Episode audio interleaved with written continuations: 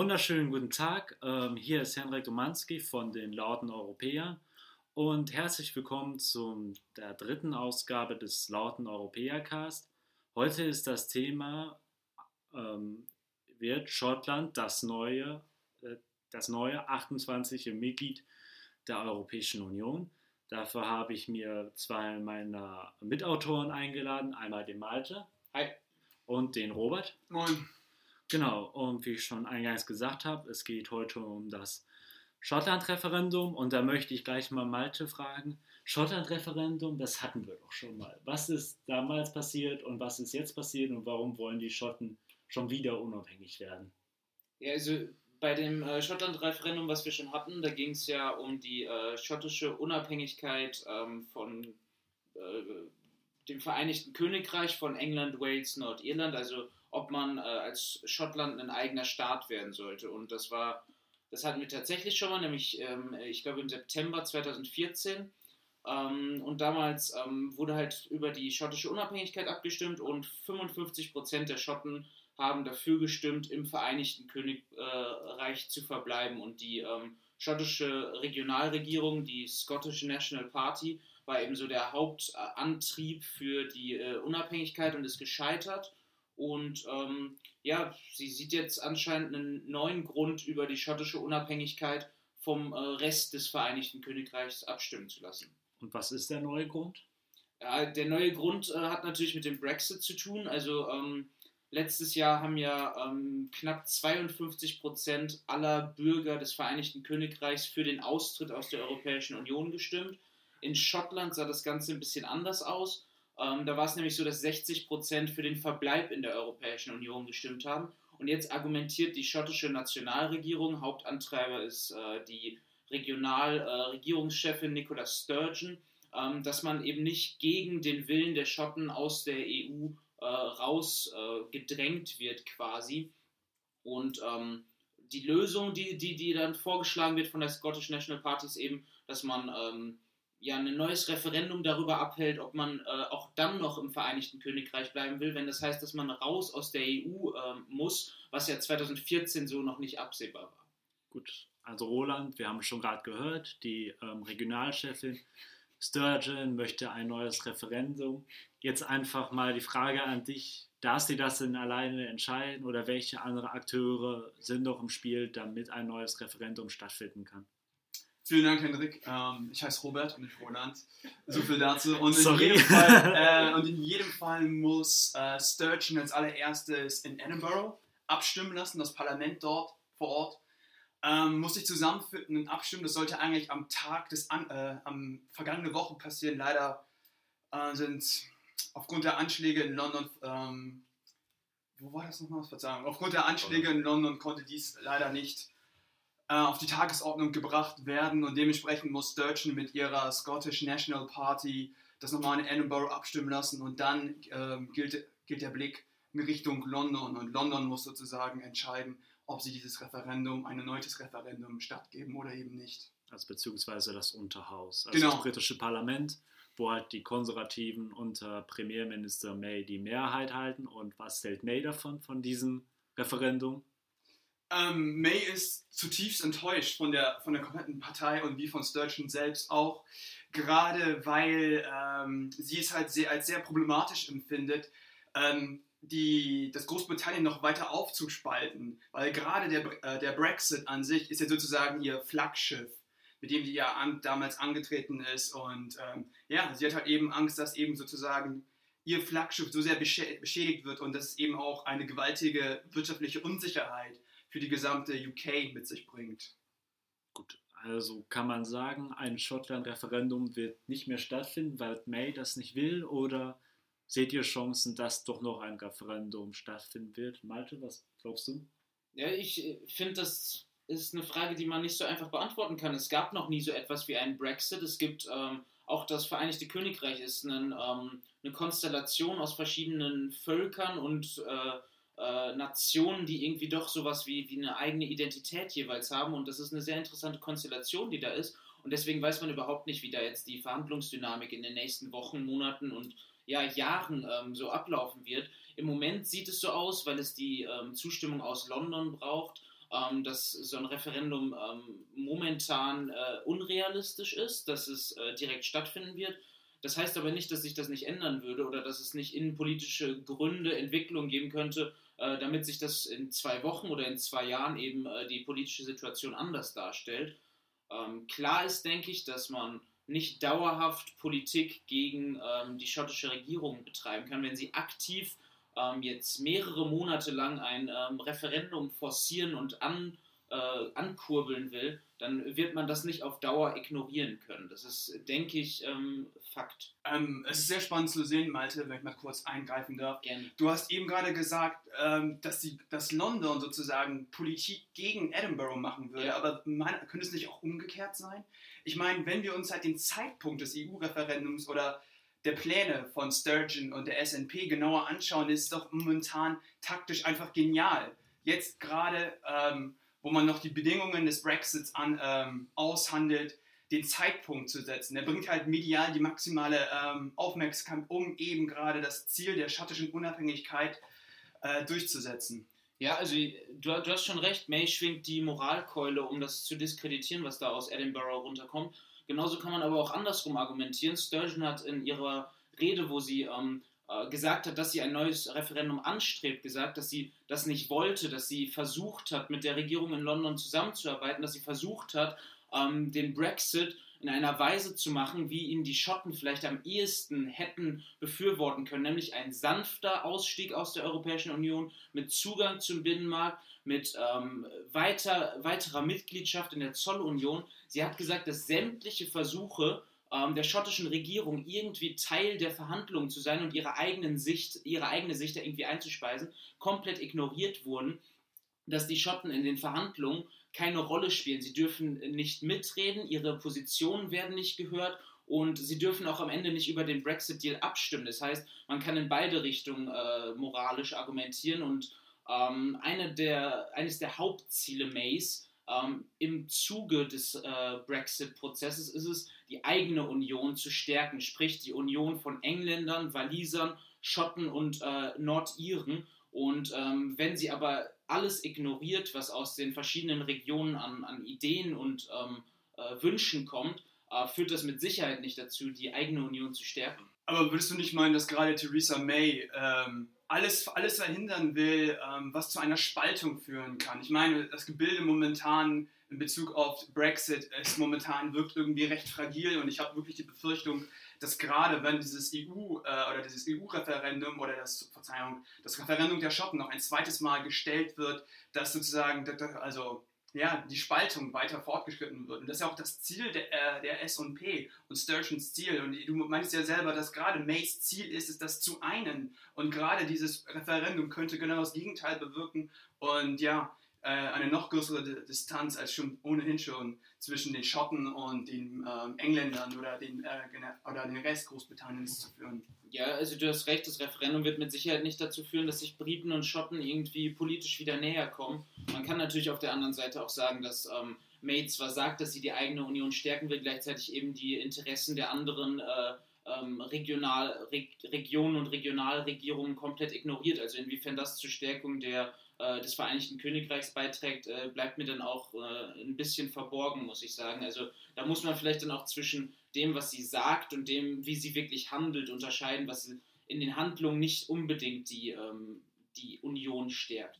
Und zum anderen möchte ich nochmal betonen, dass die Schotten bereits vor zweieinhalb Jahren schottischen beim schottischen Unabhängigkeitsreferendum sich mit 55,6% gegen die Unabhängigkeit der Briten äh, von London sozusagen und den Rest Großbritanniens ähm, ja, abgestimmt haben. Und ich weiß, es ist zwar ein ganz anderes Thema, aber die Frage der Nationalität oder der Unabhängigkeit ähm, zu dem Rest Großbritanniens ist auch eben eine sehr, sehr emotionale und persönliche Frage. Und deswegen frage ich mich, wieso sollte man jetzt nochmal die Schotten zum zweiten Mal an die Wahlurne, ge- an, an die Urne bitten? Naja, weil sich die Situation einfach fundamental geändert hat. Also 2014 war das Haupt- oder eines der Hauptargumente, warum die Schotten eben nicht unabhängig werden sollten, dass wenn sie unabhängig werden, dass sie dann automatisch aus der Europäischen Union ausscheiden. Und jetzt ist die Situation einfach genau andersrum. Wenn sie nämlich nicht unabhängig werden, scheiden sie ganz sicher aus der Europäischen Union aus. Und das ist, finde ich, schon ein fundamentaler, äh, ein, ein fundamentaler Umbruch in der Politik, der es äh, auf jeden Fall wert wäre, auch äh, entsprechend demokratisch unterfüttert zu werden. Das waren schon sehr viele Punkte, die die Frage betroffen haben, wie realistisch ein neues Referendum wäre. Jetzt gehen wir mal davon aus, ähm, Theresa May würde die Erlaubnis geben, dass Schottland ein zweites Referendum durchführen darf. Was wären denn die Vor- und Nachteile eines unabhängigen Schottlands? Malte, du vielleicht zuerst? Ja, also bevor wir jetzt die Vor- und Nachteile irgendwie jetzt so rational diskutieren, was da jetzt wirtschaftlich und ähm, politisch und gesellschaftlich für, für Folgen auftreten, muss man vielleicht erstmal sagen, dass das ähm, erstmal Identität und Nationalität und irgendwie Zugehörigkeit zu einer bestimmten Gruppe erstmal eine Gefühlssache so eine emotionale Sache. Und es wird hauptsächlich in dem Referendum, ob es dann gelingt oder nicht, darum gehen, wer, wer die Emotionen der, äh, der ähm, ähm, am besten transportiert und für seine Zwecke irgendwie umsetzen kann. Das heißt, ähm, wenn wir jetzt gleich die ganzen rationalen Argumente diskutieren, ist das gut und auch richtig, aber das täuscht dann nicht darüber hinweg, dass äh, es nicht äh, darum geht, ob jetzt zwei Gründe mehr für oder gegen einen Austritt sprechen, sondern äh, man muss schon ganz klar sehen, dass es auch einfach äh, darum geht, wie, wie dann die Dynamik im, im konkreten Wahl oder ähm, im konkreten ähm, Referendumsprozess aussehen. Ähm, ein, ein Riesenvorteil für Schottland, wenn sie austreten würden aus dem Vereinigten Königreich, wäre natürlich, dass sie eine re relativ realistische Chance haben, in naher Zukunft wieder Mitglied der Europäischen Union zu sein. Und ähm, das, das ist anscheinend auch der neue Hauptgrund, der für ein schottisches Unabhängigkeitsreferendum spricht, finde ich. Was hältst du von der These? Sagen ja auch sehr viele Kommentatoren und Journalisten, dass May ähm, ja ein Problem hat, auf dieser Identitätsargumentationslinie zu äh, argumentieren, weil sie in Brüssel sagen muss, wir wollen unabhängig sein, wir wollen unsere eigene Sache, unsere eigene Politik widerfahren und gleichzeitig muss sie aber in Edinburgh in dem Referendumwahlkampf sagen, wir sind besser, wenn wir Union, wenn wir in einer Union sind, wenn wir zusammenarbeiten und wenn wir Sachen zwischenstaatlich lösen. Ist das nicht so ein bisschen so ein Widerspruch?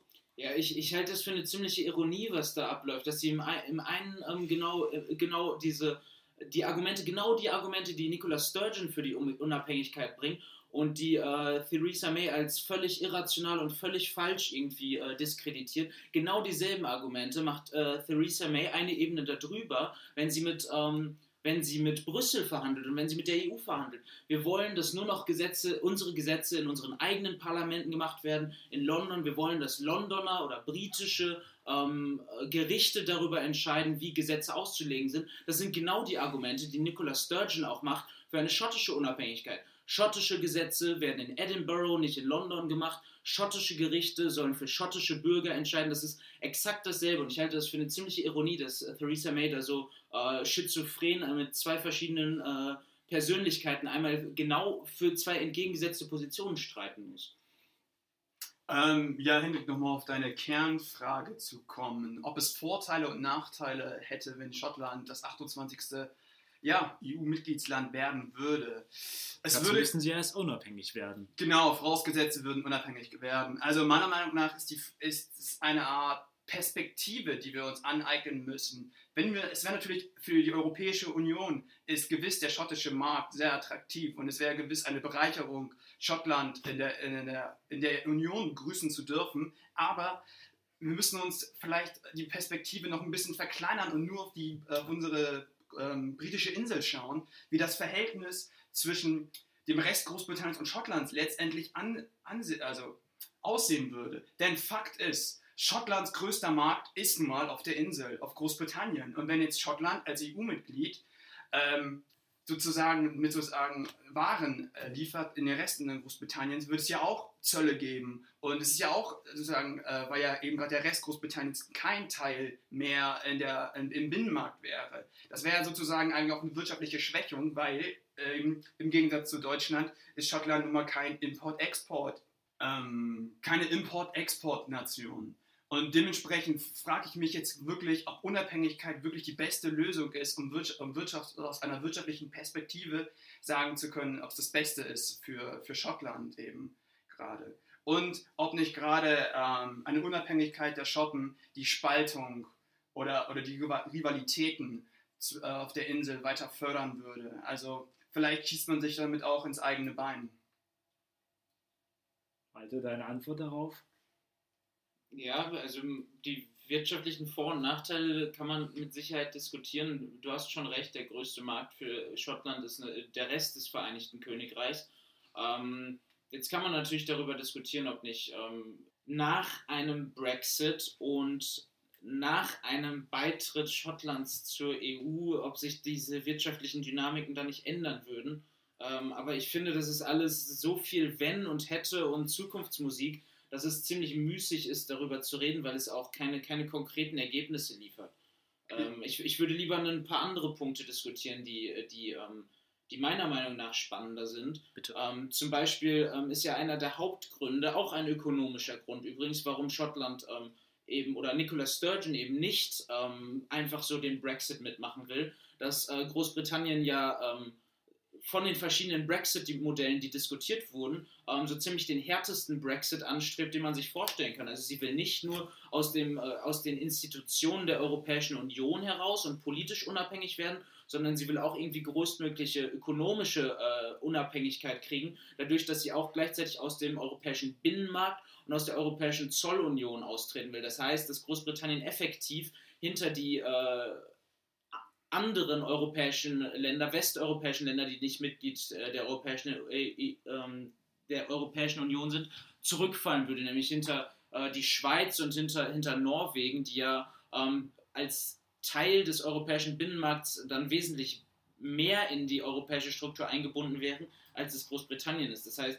es ist ein extrem harter Brexit, mit dem dann Schottland nicht so gut leben kann, weil es eben diese Art von äh, Unabhängigkeit ganz gewiss nicht gewollt hat. Man kann das vielleicht so an einem Beispiel nennen. Eigentlich, wenn Großbritannien diesen harten Brexit durchsetzt, dann kann man sie vielleicht, da kann man die wirtschaftliche Beziehung äh, vergleichen, wie gerade die EU mit den USA hat. Also auch durchaus wirtschaftliche Kooperation, aber halt, ja, wie gesagt, kein, äh, kein gemeinsamer Markt, keine ähm, abgebauten Zölle, sondern halt höchstens ähm, Vereinbarungen, wie man den gemeinsamen Handel dann gestaltet. Sehe ich das richtig so? Ja, das kann man so sagen, wobei natürlich man äh, da schon erwähnen sollte, dass äh, Theresa May und die britische Regierung ein äh, umfangreiches und ehrgeiziges Freihandelsabkommen mit der EU anstreben, wie sie es nennen. Und ähm, die EU hat kein Freihandelsabkommen mit den USA. Das heißt, ähm, es, es wäre vielleicht wie jetzt die äh, ökonomischen Beziehungen der EU zu Kanada jetzt neuerdings. Hm. So könnte man das vielleicht besser fassen. Wie realistisch siehst du, dass sie dieses Freihandelskommen auch durchsetzen können? Also ich, ich denke, dass es schon viele ähm, wirtschaftliche Verflechtungen gibt ähm, zwisch, zwischen den, äh, dem Vereinigten Königreich und der EU und das auf beiden Seiten. Jetzt, wenn man mal versucht, diese ganz krassen ähm, Feindbilder, die jetzt teilweise aufgebaut werden, wenn man die mal ein bisschen beiseite lässt und das Ganze ein bisschen nüchterner betrachtet, haben viele, viele Akteure auf beiden Seiten ein großes Interesse daran, dass, dass äh, die wirtschaftlichen Beziehungen nicht irgendwie auf ich sag mal, Mittelalterniveau zurückfallen, sondern äh, doch noch so viel ökonomische Kooperation irgendwie äh, stattfindet wie möglich. Deswegen würde ich schon davon ausgehen, dass ein äh, Freihandelsabkommen äh, zwischen EU und dem unabhängigen Vereinigten Königreich sehr realistisch ist.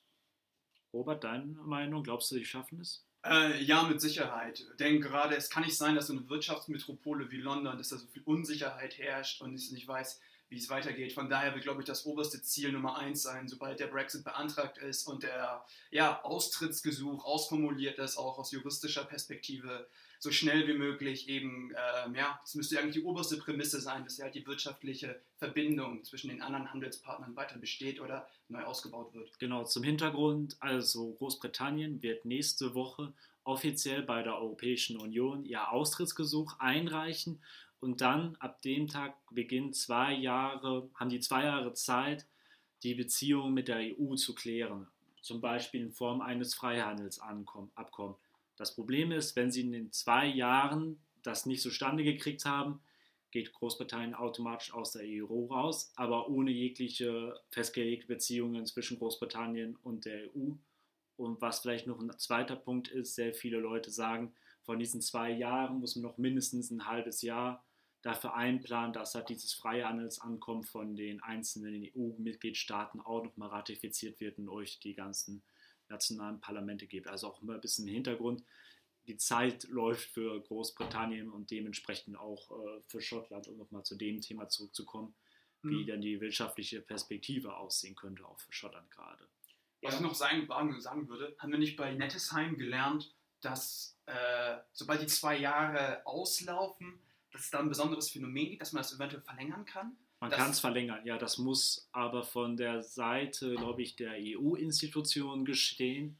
Ich glaube vom Europäischen Rat, also von den Staats- und mhm. Regierungschefs, ähm, ist natürlich die Frage, entweder wenn sie sagen, sie stehen kurz vor einem Abschluss, dann machen sie es vielleicht kann aber natürlich auch, ähm, damit können die natürlich auch bei den Verhandlungen pokern und die britische Regierung unter Druck setzen. Also es ist ein, durchaus auch ein Instrument, um äh, bei der Gegenpartei für Druck zu sorgen in Verhandlungen. Also was man auf jeden Fall sagen kann, ist, dass ähm, Schottland diesen harten Brexit, äh, der auch mit den ökonomischen Beziehungen äh, abbricht, nicht, nicht wollte und ähm, was auch diskutiert wurde, und ich ähm, bin mir nicht ganz sicher, wie realistisch das ist, aber was diskutiert wurde von Sturgeon, also von der schottischen Regionalregierungschefin ins Spiel gebracht äh, wurde, war ein Sonderstatus Schottlands, der es eben Schottland erlauben würde, ähm, Teil des äh, Vereinigten Königreichs zu bleiben und gleichzeitig Teil des europäischen Binnenmarkts zu bleiben.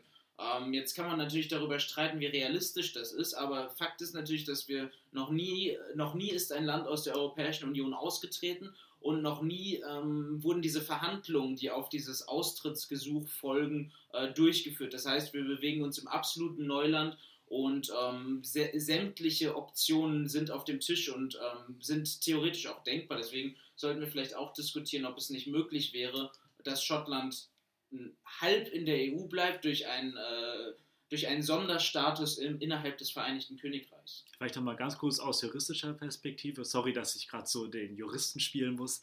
Ähm, das ist doch sehr interessant, weil dieser Artikel 50, der den Austritt regelt, der ist sehr vage. Also es geht wirklich darum, also Inhalt dieses Artikels ist nur, ein Land sagt, es möchte austreten, dann beginnen Verhandlungen, die dauern zwei Jahre oder zum Teil länger und dann ist das Land raus und kann, wenn es will, wieder Mitglied der EU werden später. Aber wie es die Verhandlungen genau ablaufen, da gibt es einfach keine Regeln, sondern das muss halt informell zwischen den Verhandlungspartnern gelöst werden. Also was ich nur sagen will, so ein Sonderstatus für Schottland wäre meiner Meinung nach auch durchaus realistisch, oder? Äh, Robert, wie siehst du das? Naja, wir reden, wo befinden wir uns gerade? Für mich ist das jetzt gerade wie so ein bisschen wie hätte, hätte, Fahrradkette.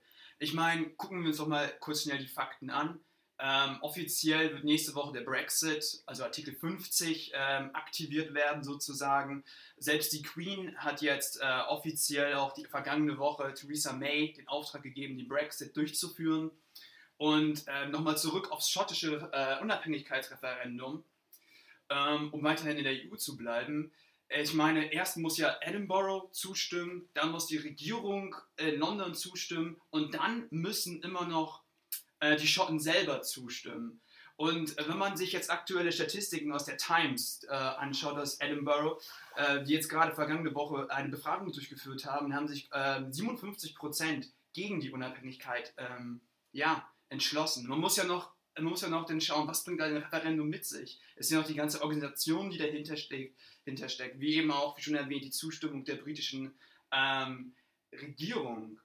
Ähm, dementsprechend, um zurück auf deine Frage zu kommen, ähm, es wäre attraktiv, die Schotten wollen Teil der EU äh, bleiben oder wieder werden, je nachdem.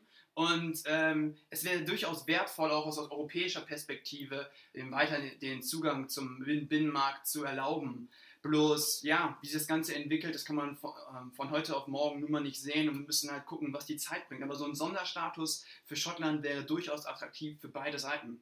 Das hängt mit Sicherheit auch ein bisschen davon ab, wie, wie die Verhandlungsdynamik aussieht, weil ich meine, die Briten haben ja den Ton schon gesetzt, als sie mehr oder weniger gedroht haben, eine Steueroase vor Europas Haustüren einzurichten, wenn die EU äh, nicht kooperiert und nicht das macht, was, was die britische Regierung will. Und das äh, führt natürlich zu einer sehr konfrontativen äh, Verhandlungsdynamik, wenn man natürlich es schafft, das irgendwie kooperativer zu gestalten, wenn man sagt, beide Seiten haben bestimmte Interessen und wir, wir schaffen es vielleicht, ein Verhandlungsergebnis zu erzielen, mit dem alle bestmöglich leben können, dann ist mit Sicherheit auch denkbar, dass man dann in der, in der Schottland-Frage irgendeine Art von Kompromiss findet, mit der eventuell sowohl London als auch Brüssel als auch eventuell Edinburgh leben könnte. Das wäre mit Sicherheit möglich, allerdings nicht, wenn ähm, es weiterhin solche Feindbilder aufgebaut werden zwischen London und dem Rest der EU. Dafür müsste sich dann äh, das Ganze ein bisschen kooperativer gestalten. Und da, da bin ich sehr gespannt, wie da die Verhandlungsdynamik in den nächsten Wochen und Monaten erstmal losgehen wird. Das weiß man ja alles noch nicht. Ja, und ob Referendum, äh, ob es überhaupt zustande kommt oder eben nicht. Eins hat das definitiv das Gute. London muss definitiv beim Brexit, beim kommenden Brexit in den nächsten zwei Jahren Erfolg haben. Falls eben kein gutes Abkommen zustande kommt, dann erhöht sich eben auch die Chance wieder mehr für eine schottische Unabhängigkeit und die Rufe ähm, ja, nach, ähm, nach einem schottischen EU-Mitgliedsstaat werden wieder lauter sein. Ja, wird sehr interessant sein. Einerseits die Verhandlungsdynamik, andererseits auch die innere politische Situation in Großbritannien, die ja gerade auch sehr angespannt ist, um es vorsichtig auszudrücken. Ich glaube, wir kennen noch alle die Headlines der Daily Mail, die ähm, ja, Richter äh, Volksverräter genannt haben, weil sie gesagt haben, das Parlament muss einbestimmt werden. Also da ist auf jeden Fall aus meiner Perspektive ähm, und widerspricht mir, wenn ihr das nicht so seht, ist das alles sehr vergiftet, gerade das politische Klima.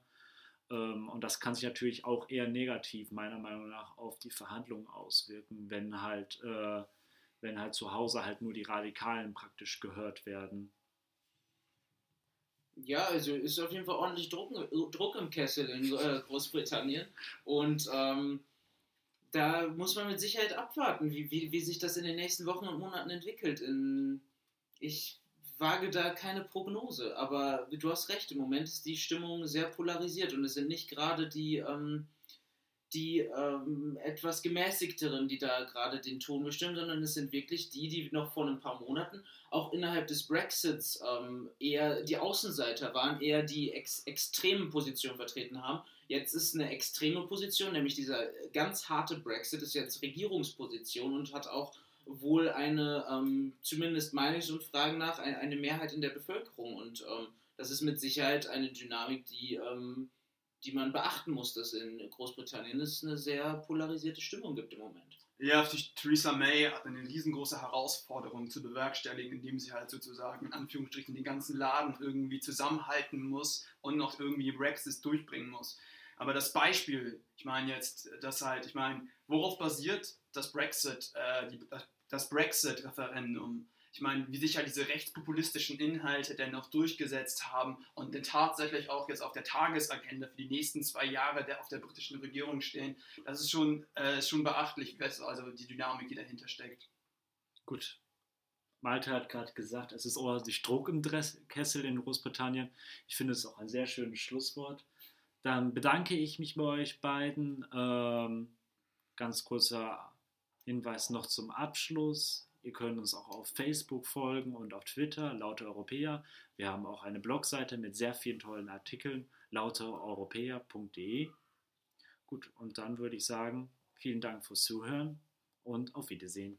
Ciao. Ciao. So, nicht erschrecken, hier ist nochmal Henrik.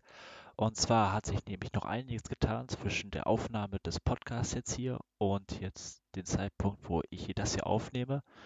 Und zwar nach einigen Ringen haben wir es geschafft, einen RSS-Feed endlich aufzustellen.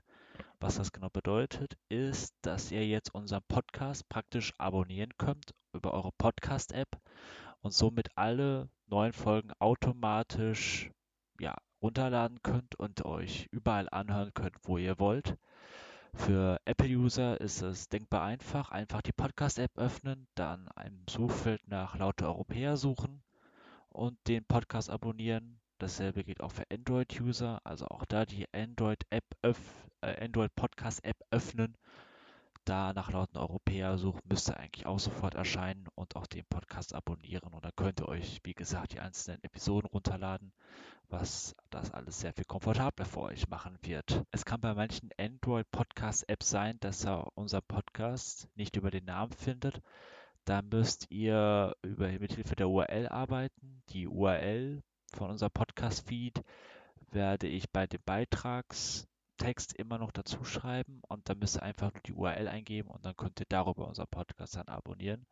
So, nach diesem kurzen Technikexkurs verabschiede ich mich und nochmal danke fürs Zuhören und wir hören uns das nächste Mal bei den lauten Europäern.